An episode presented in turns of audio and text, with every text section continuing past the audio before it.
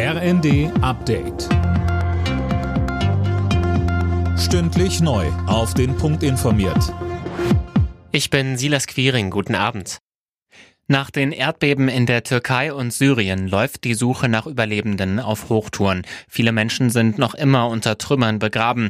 Die Zahl der Toten stieg mittlerweile auf mehr als 3000. Zahlreiche Länder und Organisationen haben Hilfen versprochen oder bereits Rettungskräfte geschickt, darunter auch Deutschland. Innenministerin Faeser sagte, Wir werden mit dem THW helfen, wo wir nur können, sei es mit Stromaggregatoren oder mit Decken, Hilfsleistungen.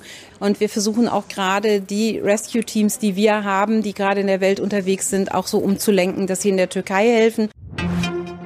Auch heute sind einige Briefe und Pakete bei der Post liegen geblieben. Über 5000 Beschäftigte haben laut Verdi bundesweit die Arbeit niedergelegt. Morgen gehen die Warnstreiks weiter. Die Gewerkschaft will dadurch den Druck in den Tarifverhandlungen erhöhen.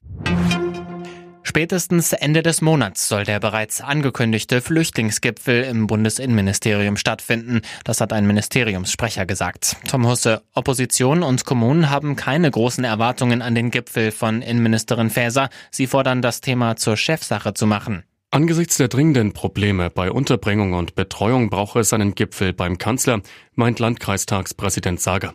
Von der Union heißt es, dass der Innenministerin in wichtigen Fragen wie Finanzen und Unterbringung auch die Kompetenzen fehlen. Faeser sicherte den überforderten Kommunen die Unterstützung des Bundes zu. Außerdem will sie sich auf europäischer Ebene für eine solidarischere Verteilung einsetzen.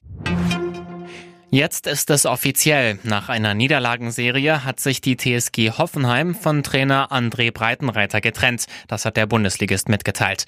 Wer Nachfolger von Breitenreiter wird, ist noch nicht bekannt. Alle Nachrichten auf rnd.de